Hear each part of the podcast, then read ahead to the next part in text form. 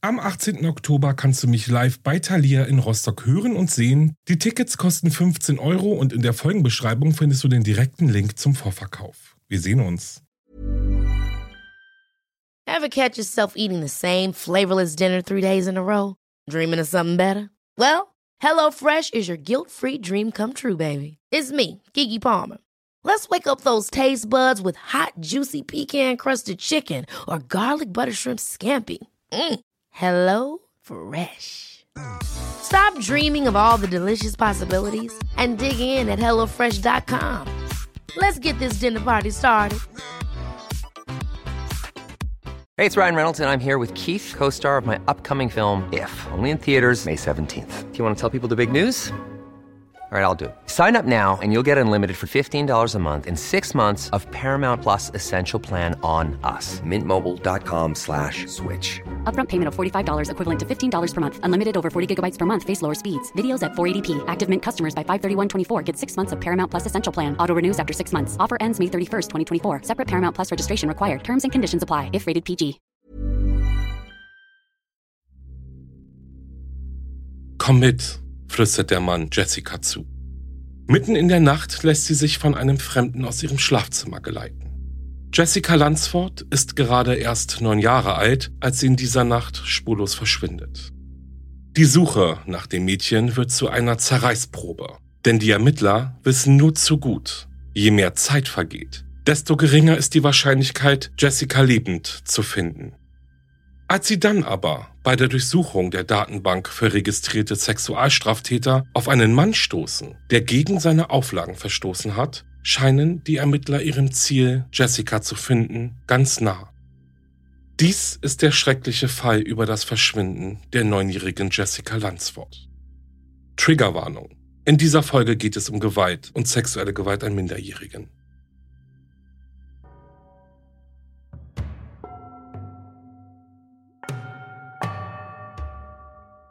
Hallo und herzlich willkommen bei Wahre Verbrechen. Ich bin Alex und das ist mein Podcast. Bevor es gleich mit dem Fall losgeht, möchte ich kurz auf etwas hinweisen, was dich vor allem betrifft, wenn du schon lange zuhörst, denn diese Folge ist eine neu aufgenommene Version eines Falls, den ich vor ein paar Jahren schon einmal veröffentlicht habe. Warum ich diese neue Version jetzt hochlade, liegt zum einen daran, weil ich zu diesem Fall auch ein YouTube-Video gemacht habe und weil ich einige neue Informationen eingebracht habe. Außerdem hat sich die Qualität über die Jahre natürlich verbessert und ich glaube, es ist ganz schön, wenn man so die alten spannenden Fälle vielleicht noch mal in einer besseren Qualität hört, so wie ich finde. Ja, wenn du keine Lust darauf hast, dann kannst du natürlich weiter skippen. Diese Folge erscheint sozusagen als Zusatzfolge und die reguläre Folge hörst du dann nächsten Donnerstag wieder. Ja, dieser Fall, um den es heute geht, der hat mich ja damals so wie auch heute schon sehr mitgenommen und schwirrt mir auch immer wieder im Kopf herum. Und bevor es jetzt gleich losgeht, möchte ich noch dringend auf die Triggerwarnungen hinweisen. Diese findest du in der Folgenbeschreibung. Und vielleicht auch gut zu wissen, bei der Ausarbeitung dieses Falls habe ich sehr bewusst auf explizite Darstellungen verzichtet. Okay, dann würde ich sagen, geht's jetzt los mit dem Fall.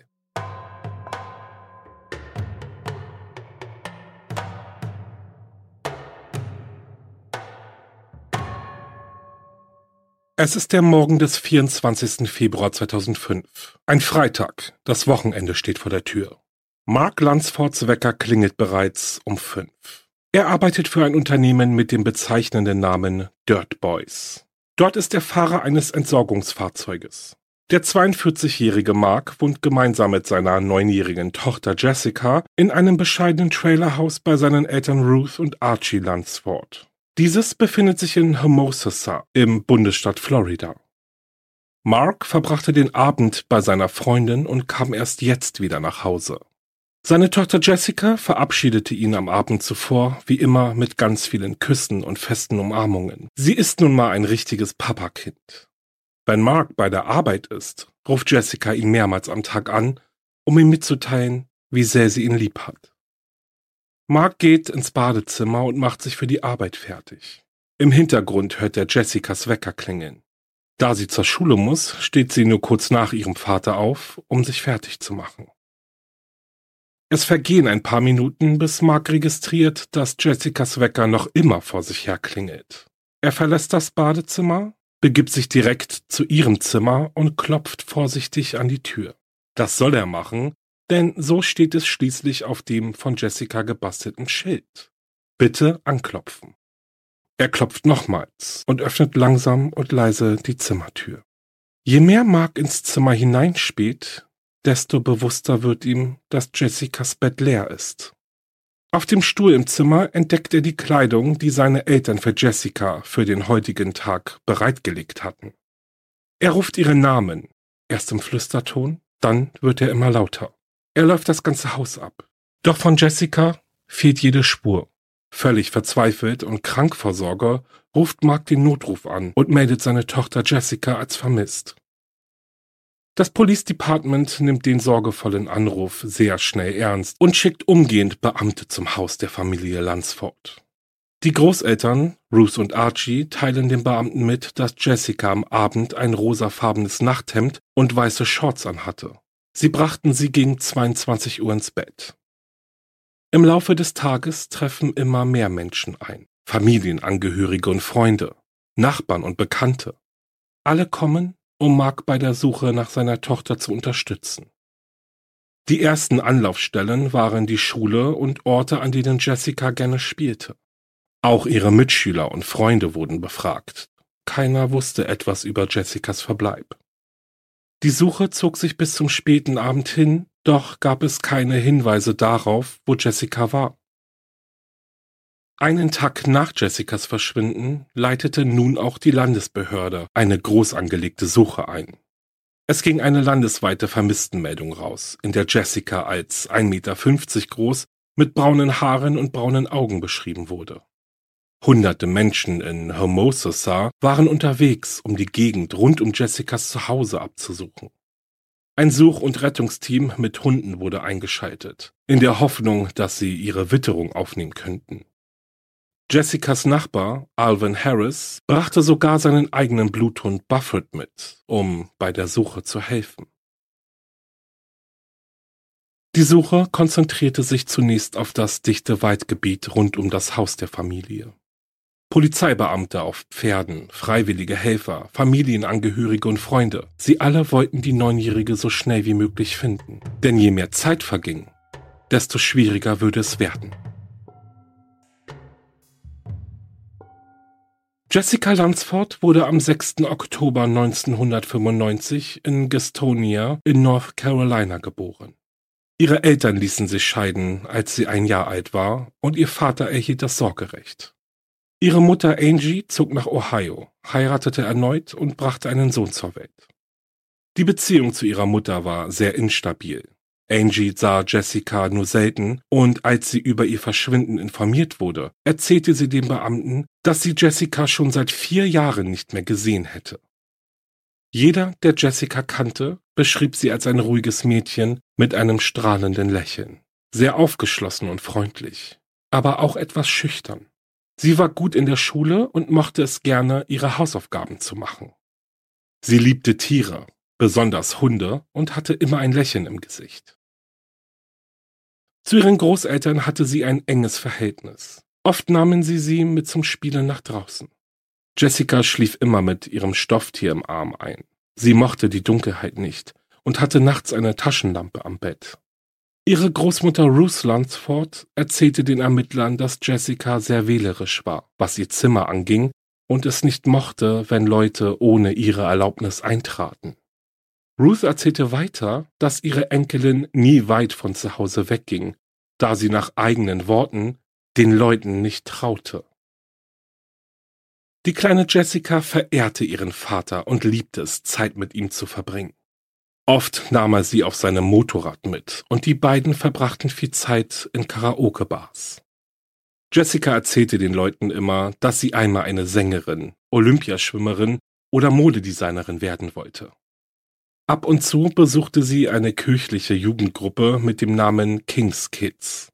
Am Abend vor ihrem Verschwinden hatte die Gruppe für einen Wettbewerb geprobt. Jessica liebte Puppen und Plüschtiere. Ihr Zimmer war voll davon und sie konnte trotzdem nie genug haben. Nach ihrem Verschwinden ist ihrem Vater Mark an einem Abend etwas aufgefallen. Eines der Kuscheltiere fehlte. Es war ihr aktuelles Lieblingsplüschtier, ein lilafarbener Delfin, den er für sie ein paar Wochen zuvor auf einem Rummel der County Fair gewonnen hatte.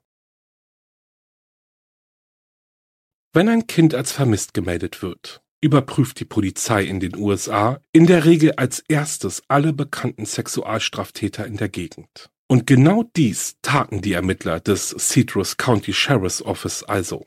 Im Rahmen dieser Überprüfungen entdeckten die Ermittler, dass ein bekannter Straftäter namens John Evander Cui nicht an der Adresse lebte, an der er registriert war. Gesetzlich ist es jedoch so, dass ein verurteilter Sexualstraftäter verpflichtet ist, die Behörden darüber zu informieren, wenn er oder auch sie umzieht. John Cuys Liste von Verurteilungen in seinem Vorstrafenregister war lang. Er war mehrfach wegen Drogenverstößen verhaftet worden und konsumierte Crack. Dazu kamen Vergehen wie Einbruch, das Tragen einer versteckten Waffe, ordnungswidrige Trunkenheit, Fahren unter Alkoholeinfluss, unsittliche Entblößung, Betrug und Diebstahl. Sein Führerschein war ihm entzogen worden, und zwar für ganze 99 Jahre. Mit anderen Worten, es war ihm nicht erlaubt, jemals wieder ein Auto zu fahren.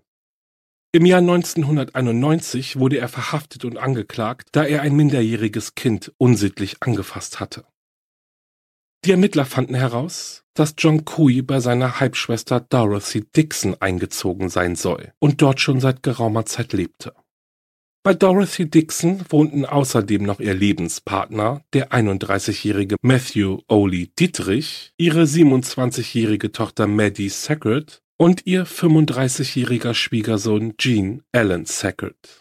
Maddie und Gene waren verheiratet und hatten ein Kind von zwei Jahren. Genauso wie die Lunsfords lebten auch die Dixons in einem Trailerhaus. Diese Wohnwagenhäuser sind nicht zu vergleichen mit typischen Wohnmobilen. Es sind Häuser, die meist aus einer Metallfassade bestehen und theoretisch im Ganzen transportiert werden könnten, da sie nicht im Boden verankert sind. Das Dixon-Wohnhaus befand sich knappe 65 Meter von den Lunsfords entfernt und nach Jessicas Verschwinden und dem Wissen, dass es in der Dixon-Familie einen ehemaligen Sexualstraftäter gab, nämlich John Cooey, ließ die Ermittler aufhorchen. Noch am selben Tag fuhren die Beamten zu Dorothy Dixon, um nach ihrem Halbbruder John zu suchen. Als sie eintrafen, öffnete Dorothy ihnen die Tür. Mit dem Haus waren noch ihre Tochter und ihr Freund Matthew anwesend. Auf die Frage, ob sie wisse, wo ihr Bruder John sei, antwortete sie, dass sie keine Ahnung hätte und auch, dass sie ihn seit Ewigkeiten nicht mehr gesehen habe. Es waren dieselben Antworten, die die Ermittler auch von den restlichen sich im Haus befindenden Personen bekommen hatten.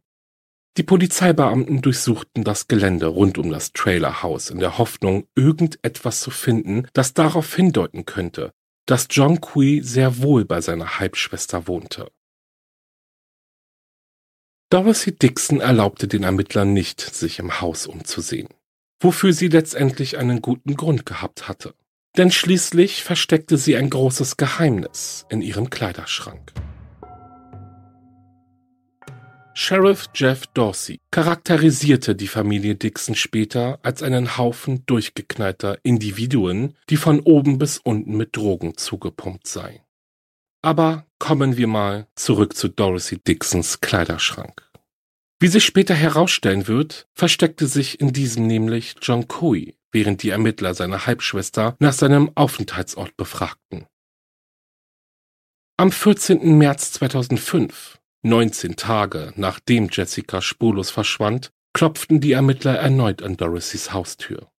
Noch immer auf der Suche nach John Kui hatten sie nun auch einen Durchsuchungsbefehl dabei. Denn sie waren sich sicher, dass John Kui sich in den letzten Tagen und Wochen im Haus der Dixons aufgehalten hatte. Die Ermittler stellten das Wohnhaus auf den Kopf. Sie durchsuchten jedes Zimmer und jede Ecke, auch die Kleiderschränke, doch John Kui war nicht zu finden. Als sie dann aber in einem der Zimmer, in dem John Kui geschlafen haben könnte, zwei Blutflecken auf einer sich im Kleiderschrank verstauten Matratze fanden, wurden die Ermittlungen sofort neu priorisiert. John Kui wurde nun zu einem Tatverdächtigen. Nicht mehr nur ein Mann, der sich nicht an seine Vorlagen hielt, sondern zu einem Mann, der unter dem dringenden Tatverdacht stand, Jessica Lunsford entführt zu haben. Die Bewohner des Dixon-Hauses blieben jedoch bei ihren Aussagen, dass sie nicht wüssten, wo sich John befände. Tatsächlich aber hatte er das Haus und die Gegend schon zwei Wochen vorher verlassen. Und zwar kurz nachdem die Ermittler das erste Mal da waren und nach ihm fragten.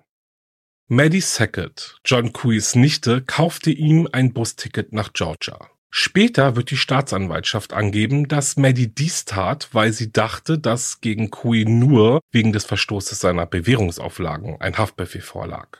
Und sie gab immer wieder an und beteuerte, dass sie angeblich nicht wusste, dass ihr Onkel wegen des dringenden Tatverdachts der Kindesentführung gesucht wird. John Kui ist 1,70 Meter groß, 46 Jahre alt, hat eine glatze und wässrige blaue Augen. Er wiegt knappe 63 Kilo und sieht älter aus, als er ist. In den letzten 30 Jahren wurde er 24 Mal verhaftet und nach seiner Ankunft in Savannah, Georgia, drohte ihm ein neuer Konflikt mit der Polizei. Nachdem er in einem Obdachlosenheim untergekommen war, wurde er aufgrund des Verstoßes gegen das Betäubungsmittelschutzgesetz von der Polizei festgehalten. Es befand sich eine gewisse Menge an Marihuana in seinem Besitz.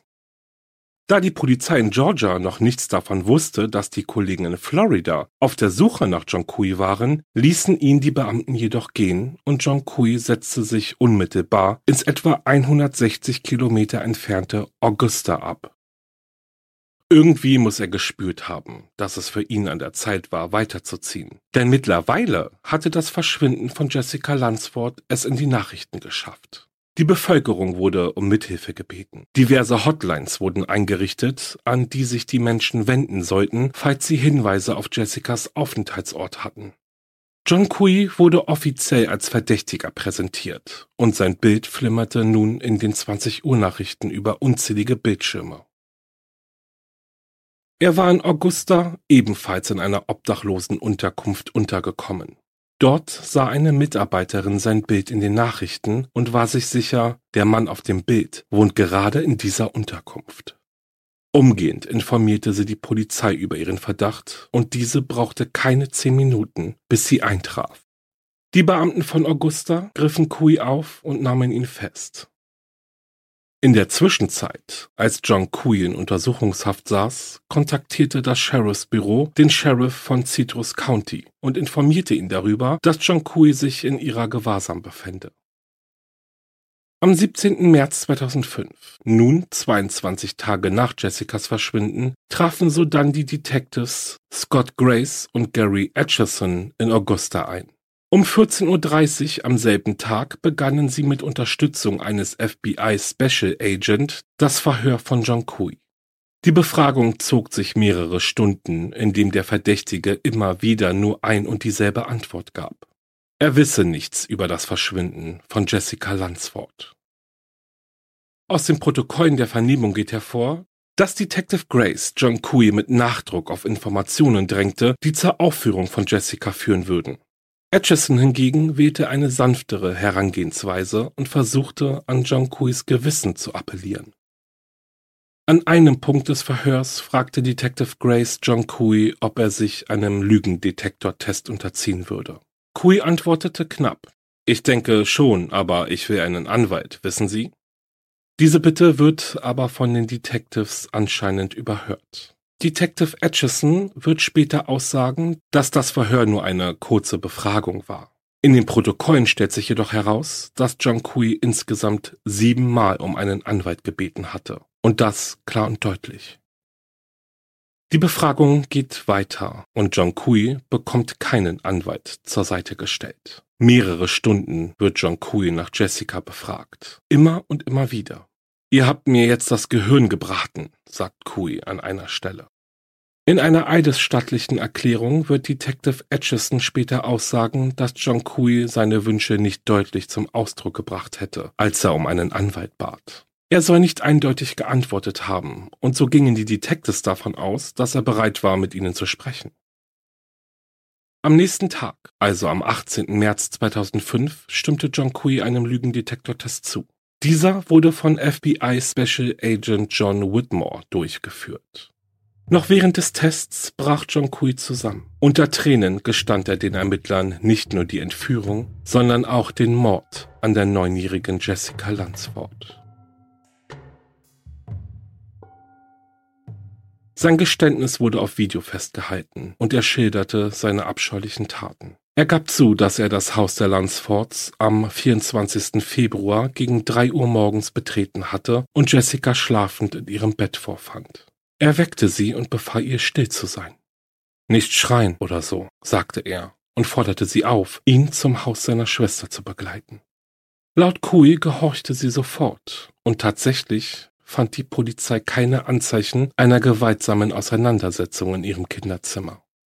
Die Ermittler gehen davon aus, dass Jessica unter Schock stand und vor lauter Angst mitgegangen sei. Zum Ein- und Aussteigen seines Zimmers nutzte Kui eine Trittleiter, um die anderen in seinem Haus nicht aufzuwecken. Weiter gab er zu, die Neunjährige mehrfach vergewaltigt zu haben, nachdem er sie in sein Zimmer im Haus der Dixons brachte. Er fesselte sie für den Rest der Nacht bei sich ans Bett und vergewaltigte sie dann am Morgen erneut. Danach steckte er sie in seinen Schrank, befahl ihr dort zu bleiben, kein Wort zu sagen und keine Geräusche zu machen, während er zur Arbeit ging. Wieder folgte sie seinen Befehlen, gab keinen Mucks von sich und blieb den ganzen Tag dort in diesem Schrank versteckt. Kui habe, als er ging, seinen Fernseher eingeschaltet, auf welchen sie durch die leicht geöffnete Schranktür sehen konnte. Er erzählt den Ermittlern, dass Jessica im Fernsehen Nachrichtenberichte über sich gesehen hatte. Unter anderem auch darüber, wie viele Menschen sie suchten. John Kui entschuldigte seine Tat natürlich damit, dass er in der Nacht, in der er Jessica entführte, getrunken und sich mit Drogen zugedröhnt hatte. Er hielt Jessica drei Tage lang in seinem Schrank versteckt, bis zu dem Tag, an dem die Ermittler an die Haustür klopften und nach ihm fragten. Drei Tage gab die kleine Jessica keinen Ton von sich. Sie muss solche Angst gehabt haben, dass ein Fluchtversuch für sie nicht in Frage kam. Triggerwarnung. Im Laufe des Verhörs versuchte der 46-Jährige seine Taten zu rechtfertigen und die Schuld auf Jessica abzuwälzen. Cool behauptet, dass er und Jessica während der Zeit, in der sie bei ihm war, eine Beziehung führten. Sie soll freiwillig bei ihm geblieben sein, und auch sonst freiwillig gehandelt haben. Kuis Aussage allerdings ist gar nicht so unüblich, denn Psychologen wissen, dass Kinderschänder oft versuchen, ihre Tat zu verharmlosen, und zwar genau so, indem sie behaupten, das Opfer habe freiwillig mitgemacht, oder aber sie schieben die Schuld jemandem anderen zu. In John Kuis Fall traf beides zu. Einmal wäre Jessica ja mit allem einverstanden gewesen und zum anderen hätte die Polizei sie ja finden können, wenn sie nur richtig geguckt hätten. Kui behauptet auch, dass er, um zu verhindern, dass die anderen Bewohner des Dixon-Hauses von Jessicas Anwesenheit erfuhren, er ihr verbot, die Toilette im Haus zu benutzen und sie sollte stattdessen auf den Boden im Schrank urinieren. Die spätere Analyse der Beweise aus dem Schrank aber ergab, dass sich keine Spuren von Urin darin befanden. Kui log also. Aber warum? Hat er sie doch auf die Toilette geführt? Und wenn ja, wäre doch der einzige Grund, diesen Fakt zu verändern, der, dass er die anderen Personen im Dixon-Haus damit schützen wollte. Kui wiederholt mehrfach, dass keiner der anderen wusste, dass Jessica bei ihm war. Und im Endeffekt kann man wohl auch sagen, dass es seiner Aussage beziehungsweise seinem Schweigen zu verdanken ist, dass gegen die Familie Dixon keine weiteren Strafanzeigen gestellt wurden. Der 46-Jährige versteckte sich gemeinsam mit der neunjährigen Jessica im Kleiderschrank, während die Ermittler um das Trailerhaus herumliefen und nach Hinweisen suchten. Weiter erzählt er, dass als die Polizeibeamten das Grundstück wieder verließen, er in Panik geriet. Natürlich habe er sich immer wieder gefragt, wie um Himmels Willen die Ermittler überhaupt auf ihn gekommen sind. Doch all das Nachdenken half ja nichts. Er dachte immer nur daran, wie er Jessica nun schnellstmöglich loswerden könnte. Und so kam John Kui auf die abartige Idee, die neunjährige Jessica Lansford einfach zu begraben. Dass sie währenddessen aber noch am Leben war, machte für John Kui anscheinend keinen großen Unterschied. Er hob ein Grab aus und sagte ihr, dass, wenn sie in einen Müllsack steigen würde, er sie zurückbringen könnte. Sie müsse das tun, damit niemand sehen würde, wie er sie nach Hause bringen würde. Sie glaubte ihrem Entführer und tat, was er ihr sagte. Kuis Geständnis wurde umgehend nach Hermosa weitergeleitet und am Samstag, den 19. März, kurz nach Mitternacht, traf ein Team von Ermittlern bei Dorothy Dixon ein. An der Stelle, die John den Detectives beschrieb, fanden die Beamten ein circa 80 Zentimeter tiefes, mit Blättern bedecktes Grab. In ihm befand sich der bekleidete Körper der neunjährigen Jessica, eingepackt und verknotet in zwei Plastikmülltüten. Mit den Füßen voran wurde sie in den ersten Müllsack gesteckt und mit dem Kopf weiter in den zweiten. Jessicas Handgelenke wurden durch Lautsprecherkabel einer Stereoanlage zusammengeschnürt. Sie hatte es aber geschafft, zwei Finger durch die Fesseln zu bekommen und so den Müllsack aufzukratzen. Als die Ermittler die Müllsäcke vollständig von dem leblosen Körper entfernten, lag Jessica einfach nur da. Im Arm, noch fest umklammert, ihren geliebten lila Delfin. Jessicas Leiche wurde ins Leichenschauhaus in Leesburg, Florida gebracht, wo Dr. Stephen Coxwell eine Autopsie durchführte. Beide Säcke waren fest verknotet worden und es gab keinen Hinweis darauf, dass Jessica versucht hätte, sich mit den Beinen oder Füßen zu befreien. Seiner Diagnose nach war die Todesursache die fehlende Luftzufuhr und der darauf folgende Erstickungstod dauerte etwa zwischen drei und fünf Minuten. Dr. Coxwell stellte fest, dass sich die Leiche in einem Zustand mittlerer Verwesung befand. Obwohl er den Todeszeitpunkt nicht genau bestimmen konnte, deutete der Grad der Verwesung darauf hin, dass sie etwa drei Wochen zuvor gestorben sei. Die Tatsache, dass sie in der Lage war, sich durch den Sack zu kreien, deutet darauf hin, dass sie noch lebte, als sie begraben wurde. Dr. Coxwell fand auch Verletzungen in ihren Intimbereich, was auf den von Kui gestandenen sexuellen Übergriff zurückzuführen ist. Dr. Coxwells Einschätzung nach wurden ihr diese Verletzungen nicht mehr als sechs Stunden vor ihrem Tod zugefügt. Das heißt, kurz bevor Kui sie lebendig begrub, vergewaltigte er sie vorher noch. Die Ermittler fanden einen Pizzakarton mit Jessicas Fingerabdrücken im Haus der Dixons. Doch ihr Magen war laut Dr. Coxwell im Grunde leer. An ihrem Körper wurden auch Spuren von Kokain gefunden. Sie selbst hatte zwar kein Kokain zu sich genommen, war aber in einer Umgebung gewesen, in der Crack geraucht und Kokain konsumiert wurde. Die Autopsie bestätigte also all das, was John Kui den Ermittlern bereits erzählt hatte. Am Sonntag, den 20. März, wurde Kui in das Citrus County Gefängnis in Lezanto, Florida überführt und unter Beobachtung gestellt. Denn die Ermittler wollten sicher gehen, dass er sich nicht in seiner Zelle das Leben nehmen würde. Dorothy Dixon, ihre Tochter Maddie und ihr Freund Matt wurden wegen Behinderung der Justiz angeklagt, da sie offensichtlich die Polizei belogen hatten. Dorothys Schwiegersohn befand sich zum Zeitpunkt der polizeilichen Ermittlungen allerdings nicht im Haus und somit wurde gegen ihn auch keine Strafanzeige gestellt. Die Gemeinde von Homosassa war empört und jeder, der den Fall verfolgt hatte, forderte nun Gerechtigkeit.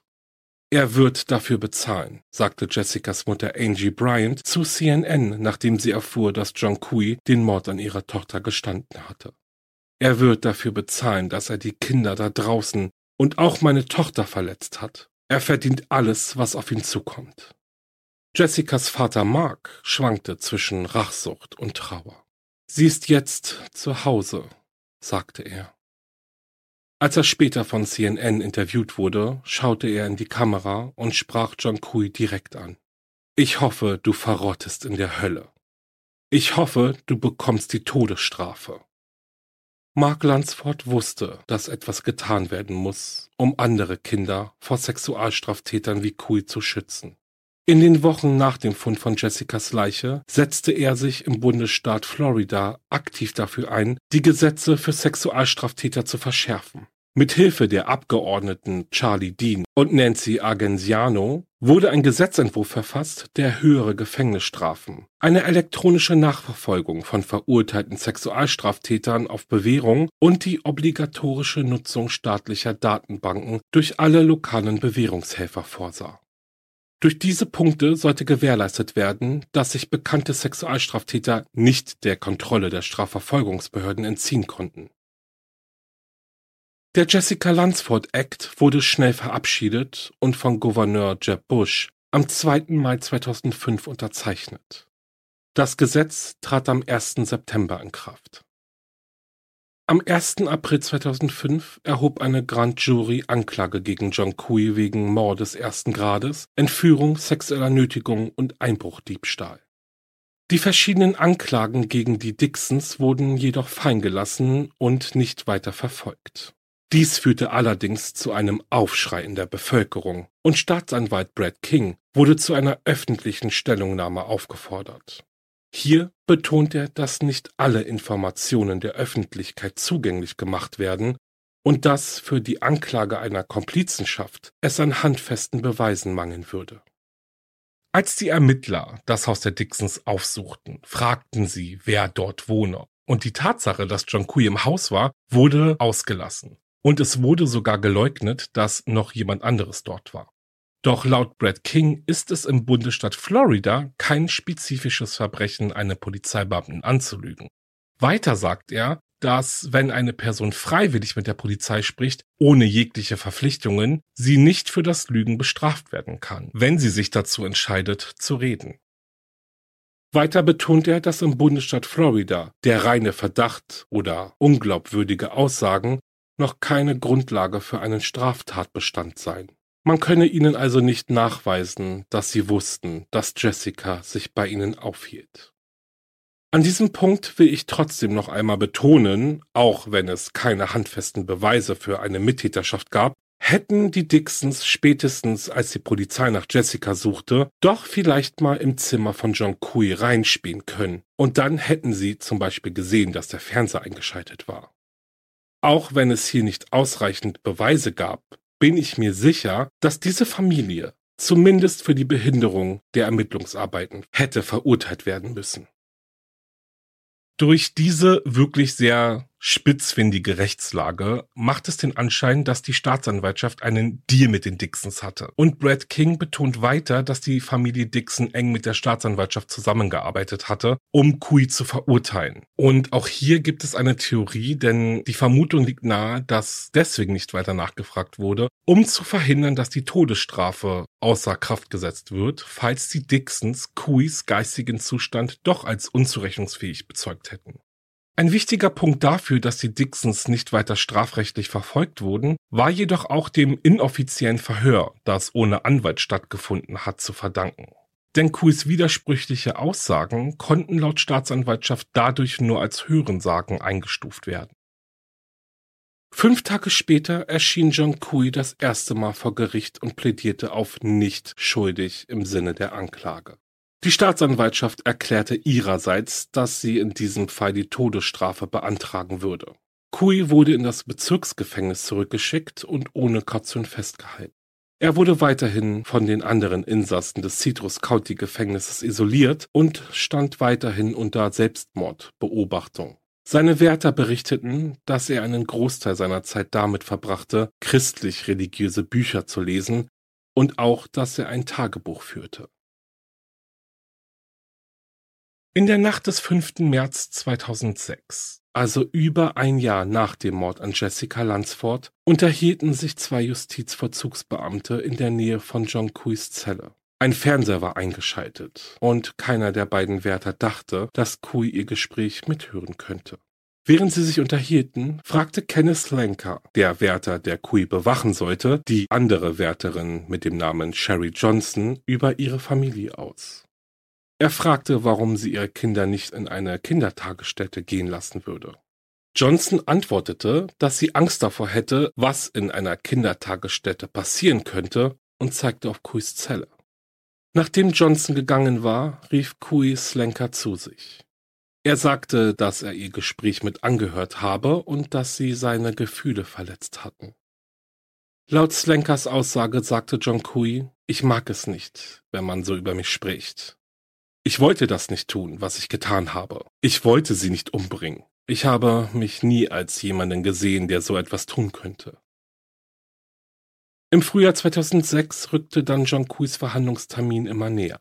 Den Vorsitz hatte Richter Richard Howard und dieser stand vor einer ordentlichen Aufgabe. Es galt nämlich nun, eine Jury zusammenzustellen, die unparteiisch und fair sein konnte. Im Fall der ermordeten Jessica jedoch war es schwierig, Personen zu finden, die unparteiisch an den Fall herangehen würden. Das grausame Verbrechen an dem neunjährigen Mädchen und der nun bevorstehende Prozess füllten die Inhalte der Nachrichtensender und Talkshows. Es war fast unmöglich, jemand Neutrales aus Homosassa oder Umgebung zu finden. Dennoch, Richter Howard musste Geschworene finden und deshalb entschied er sich dafür, dass die Jury ausschließlich aus Geschworenen aus Lake County bestehen sollte.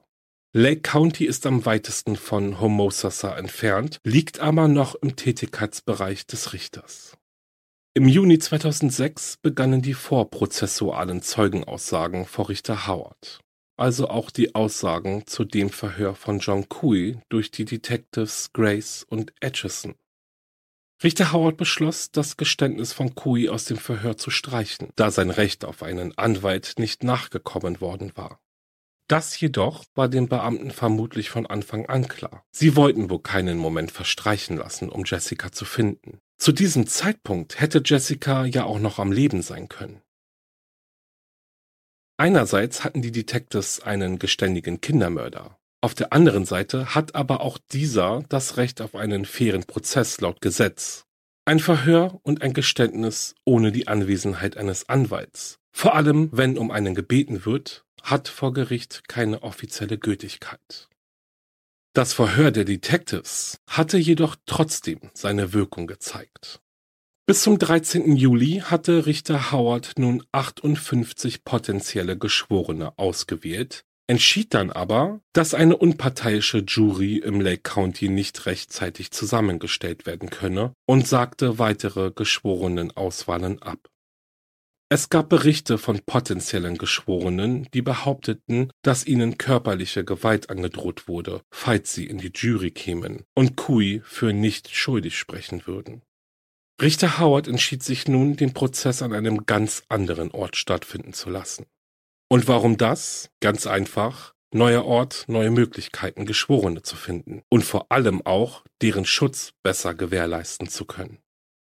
Letztendlich wurde entschieden, dass John Cooey am 12. Februar 2007 am anderen Ende des Staates Florida vor Gericht gestellt werden sollte. Und zwar im Miami-Dade County. Der Wechsel nach Miami brachte der Verteidigung einen Vorteil. Laut Statistik sind Geschworene aus größeren Städten der Verteidigung gegenüber wohlwollender. Auch der Prozess gegen Ted Bundy wegen der Ermordung von zwei Studentinnen der Florida University wurde damals nach Miami verlegt, und zwar in der Hoffnung, eine mildere Jury zu bekommen.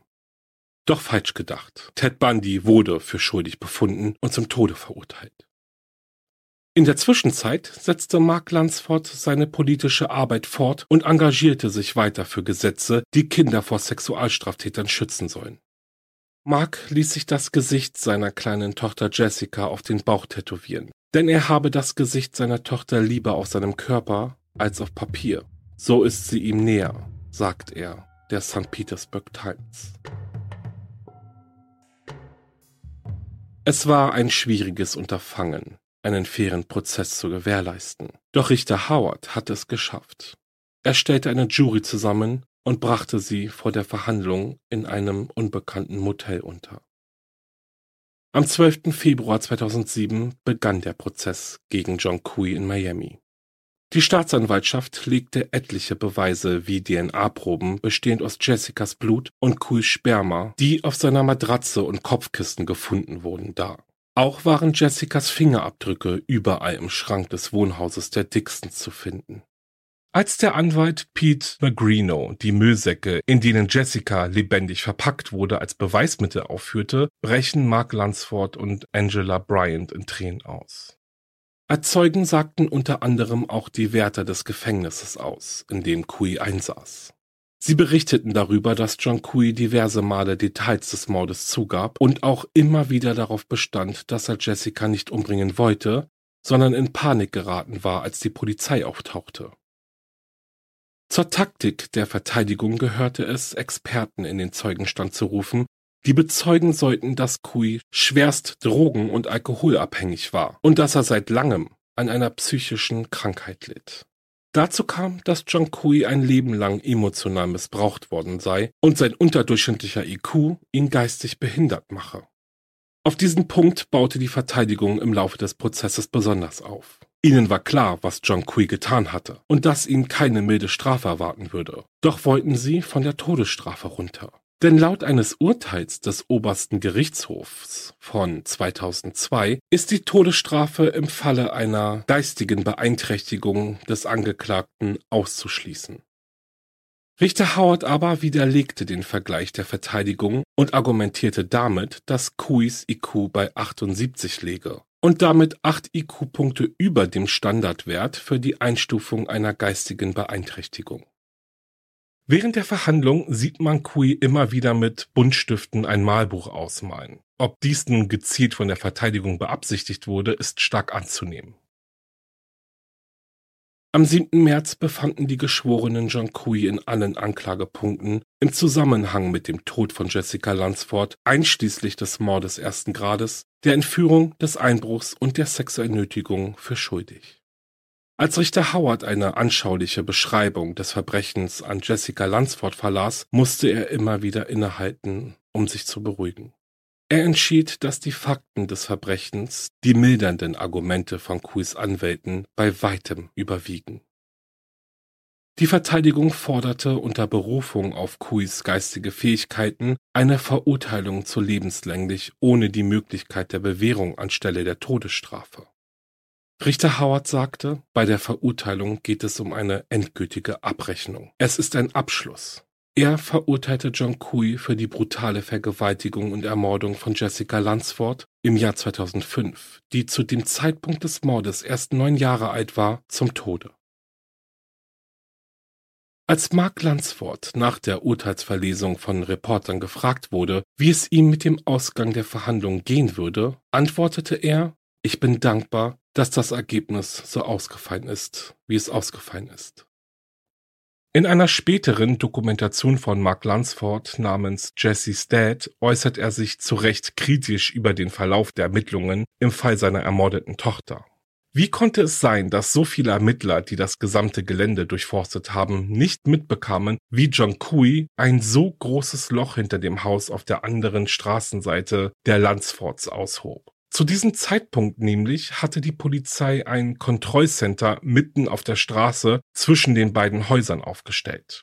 Dieses provisorisch errichtete Zelt vor dem Haus der Lansford hatte den direkten Blick auf die Vorderseite des Dixon-Hauses.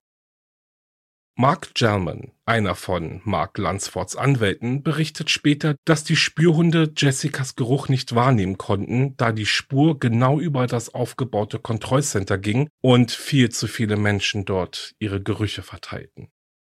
Zu Beginn der Ermittlungen standen zuerst Mark und sein Vater Archie Lunsford unter dem Verdacht, etwas mit Jessicas Verschwinden zu tun zu haben. Sie hielten die beiden in den ersten drei Tagen die meiste Zeit in Polizeigewahrsam und befragten sie. Archie, so berichtet er später, wurde gegen die Wand gedrückt und mit Handschellen abgeführt. Jessicas Vater Mark wird in diesem Verhör mitgeteilt, dass sie momentan die einzigen Verdächtigen seien und davon ausgegangen wird, dass Archie Jessicas Aufenthaltsort kenne. Mark wird dazu aufgefordert, seinen eigenen Vater zu fragen, ob er wisse, wo Jessica sei. Es tut mir leid, Dad. Sie wollen, dass ich dich nach Jessica frage. Bitte verzeih mir. Sheriff Jeff Dorsey entschuldigt sich hinterher für die grobe Behandlung, die der Familie Lansford zuteil wurde, doch beteuert er auch, dass dies alles zum Wohle Jessicas stattfand und gerade bei einer Kindesentführung die Zeit drängt. Am 30. September 2009 starb John Cool jedoch im Gefängnis eines natürlichen Todes. Citrus County Sheriff Jeff Dorsey berief eine Pressekonferenz ein, nachdem er von Kuis Tod erfahren hatte. Dorsey sagte, dass sowohl er als auch Jessicas Großmutter Ruth sich fühlten, als ob eine 1000 Pfund schwere Last von ihren Schultern genommen worden sei. Jessicas Vater Mark, so sagte er, befand sich wegen Jessicas bevorstehendem Geburtstag am 6. Oktober auf einer emotionalen Achterbahn.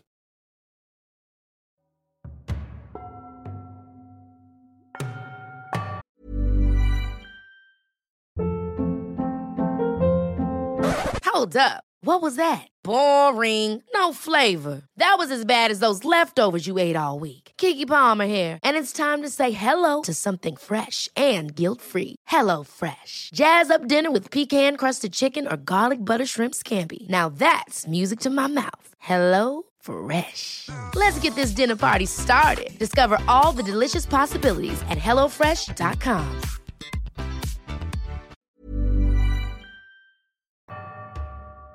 Und das war's mit diesem ja wirklich, wirklich schrecklichen Fall. Und wie schon damals muss ich auch heute sagen, dass der Fall wirklich sehr harte Kost ist und mir auch nach wie vor echt schwer in die Knochen liegt. Dieses ganze Verbrechen ist einfach nur schlimm. Darüber brauchen wir ja nicht zu diskutieren. Und irgendwie weiß ich auch gar nicht so richtig, wo ich anfangen soll. Denn es gibt so vieles hier, was mich teilweise auch echt wütend macht. Zum einen aber muss man ja sagen, zum Glück sind die Ermittler in diesem Fall relativ schnell auf John Cui gekommen und konnten ihn trotz seines Fluchtversuches ja schnell festnehmen und verhören. Dass dieser schlussendlich dann die Tat auch noch gesteht, ist ja fast ein Wunder gewesen. Trotz dessen, dass er keinen Anwalt bei sich hatte, welcher ihm ja, so wie es aussieht, verwehrt wurde. Ich denke dazu wie auch schon im Fall gesagt, dass die beiden Ermittler genau wussten, dass das Verhör aufgrund dessen, dass eben kein Anwalt anwesend war, dies eben vor Gericht nicht zugelassen werden wird. Dennoch denke ich, ist aber auch die Aussage der Ermittler nachvollziehbar, dass es ihnen in erster Linie darum ging, Jessica zu finden. Dass die Ermittler aber andererseits so nah an Jessica dran waren, das wird sicherlich für alle ein großer Schock gewesen sein, kann ich mir vorstellen. Ja, und hier komme ich auch gleich mal auf die Familie Dixon zu sprechen. Denn man kann es erst einmal sehen, wie man will. Wären sie ehrlich zu der Polizei gewesen, hätte Jessica eventuell lebend gefunden und befreit werden können. Ob die Dixons nun aber wussten, was John Quay getan hat, oder aber nicht, das wissen nur die Dixons selbst. Schlussendlich, und das hast du ja in der Folge gehört, wurden alle Mitglieder freigesprochen, aufgrund fehlender Beweise. Trotzdem, ich persönlich zweifle stark daran, dass die Dixons nichts mitbekommen haben wollen. Aber vielleicht waren sie auch zu zugedröhnt, um irgendetwas zu checken. Also es scheint ja in dem Haushalt sehr viele Drohungen gegeben zu haben. Ich weiß es natürlich nicht, das ist nur meine Meinung, aber unterm Strich ist eben all das, was passiert ist, super schrecklich. Ich denke aber auch, dass wir nie erfahren werden, ob die Dixons was wussten und wenn ja, was sie wussten. John Cui konnte so schnell dingfest gemacht werden, weil er ein registrierter Sexualstraftäter war, der sich seiner Meldepflicht entzog. Und in den USA unter anderem gehört es zu den ersten Schritten einer Ermittlung auch das Sexualstraftäterregister durchzugehen und potenzielle Verdächtige im Umkreis der vermissten Person zu überprüfen.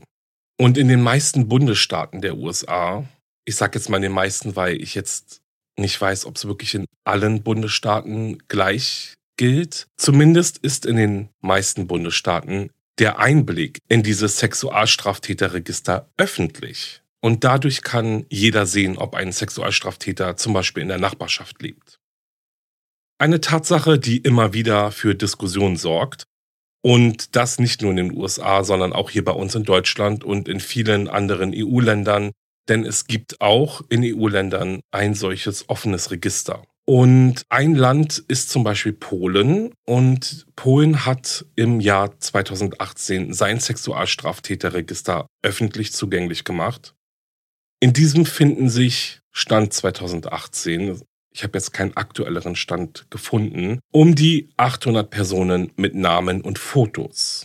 Von Seiten der Justiz heißt es, es handele sich bei den Personen um die besonders schweren Täter und Täterinnen und das Recht auf Schutz steht über der Anonymität der Täter. Bei uns gibt es ein solches Register nicht, also zumindest ist es nicht öffentlich einsehbar. Wir haben, also wir haben natürlich ein Sexualstraftäterregister. Und ja, ich weiß, es ist ein schwieriges Thema, denn es verleitet dazu, wirklich in eine Diskussion auszubrechen, zwiespältig zu denken. Denn Fragen wie, ist es gut und wichtig zu wissen, wer Täter bzw. Täterin ist und ob er oder sie in meiner Nachbarschaft wohnt? Oder ist es wichtiger, die Täter anonym zu lassen, um ihnen eine Rehabilitation in die Gesellschaft zu ermöglichen. Ja, und wie gesagt, dieses sind wohl die Hauptfragen, die sich in dieser Diskussion stellen. Was könnte man selbst tun, wenn man weiß, in der Nachbarschaft wohnt ein verurteilter Sexualstraftäter? Ich denke, der erste Gedanke ist, wie kann es sein, dass ein verurteilter Sexualstraftäter in meiner Nachbarschaft wohnt? vielleicht sogar in der Nähe einer Schule oder eines Kindergartens. Wie würde man den Täter denn zum Beispiel aus der Nachbarschaft wegbekommen? Und Wissen ist Macht, sagt man ja so schön. Doch mit Hinblick auf dieses Wissen, wie groß ist dann die Wahrscheinlichkeit auf eine erfolgreiche soziale Wiedereingliederung in die Gesellschaft? Ich würde jetzt einfach mal behaupten, diese geht gen Null. Die einzige Möglichkeit dafür also ist die Anonymität. Eine andere Chance für Täter und Täterinnen gibt es nicht. Doch ist diese Chance überhaupt verdient? Und ihr merkt schon, hier steht vor allem die Moral eines jeden Einzelnen gegenüber der Gesetzgebung. Denn nach unserem Gesetz hier in Deutschland hat jeder das Recht auf einen fairen Prozess und die Wiedereingliederung in die Gesellschaft. Wie wir aber im Einzelnen das finden, das ist natürlich jedem selbst überlassen. Und deswegen interessiert es mich sehr, was ihr denkt, vor allem zu dem Thema. Ich weiß, die Folge ist ja vor drei Jahren schon mal erschienen. Mit dieser Remastered-Version wollte ich dem Fall auf jeden Fall nochmal eine Chance geben, nochmal gehört zu werden und ja eben in einer besseren Qualität, wie ich finde. Und äh, deswegen geht die Frage auch nochmal raus? Also was denkt ihr über dieses Thema? Was denkt ihr über ein offenes Register? Ja, ich weiß ehrlich gesagt mal wieder gar nicht, wie ich mich da positionieren würde. Denn es gibt ja eben dieses Für und Wider und eben diese große Frage, wenn ich es weiß, was fange ich mit diesem Wissen an? Also so verstehst du, was ich meine? Augen verschließen ist natürlich nicht die Lösung, aber ja, dieses Wissen zu haben, ist eben auch nicht einfach. Ja.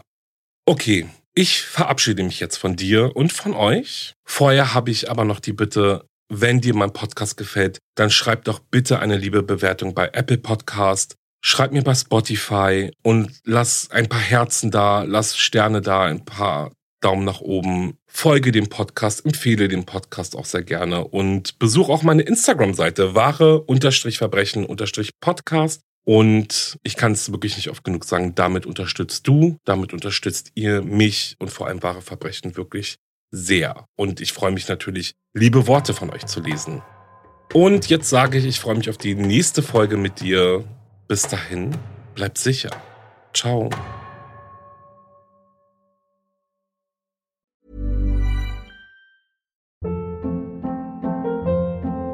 Hold up. What was that? Boring. No flavor. That was as bad as those leftovers you ate all week. Kiki Palmer here, and it's time to say hello to something fresh and guilt-free. Hello Fresh. Jazz up dinner with pecan-crusted chicken or garlic butter shrimp scampi. Now that's music to my mouth. Hello Fresh. Let's get this dinner party started. Discover all the delicious possibilities at hellofresh.com. Höre jetzt die vierte und alle anderen Staffeln meines True Crime Podcasts Steig nicht ein, exklusiv auf Podimo. Alle Infos findest du in der Folgenbeschreibung.